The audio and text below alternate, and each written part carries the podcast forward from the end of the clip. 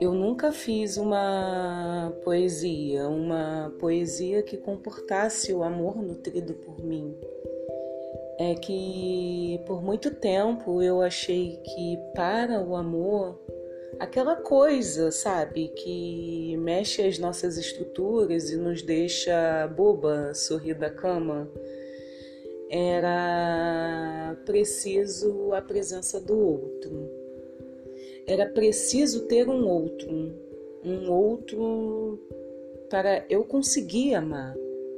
Eu acreditava nisso porque o sentido lato do vocábulo faz uma alusão ao abstrato.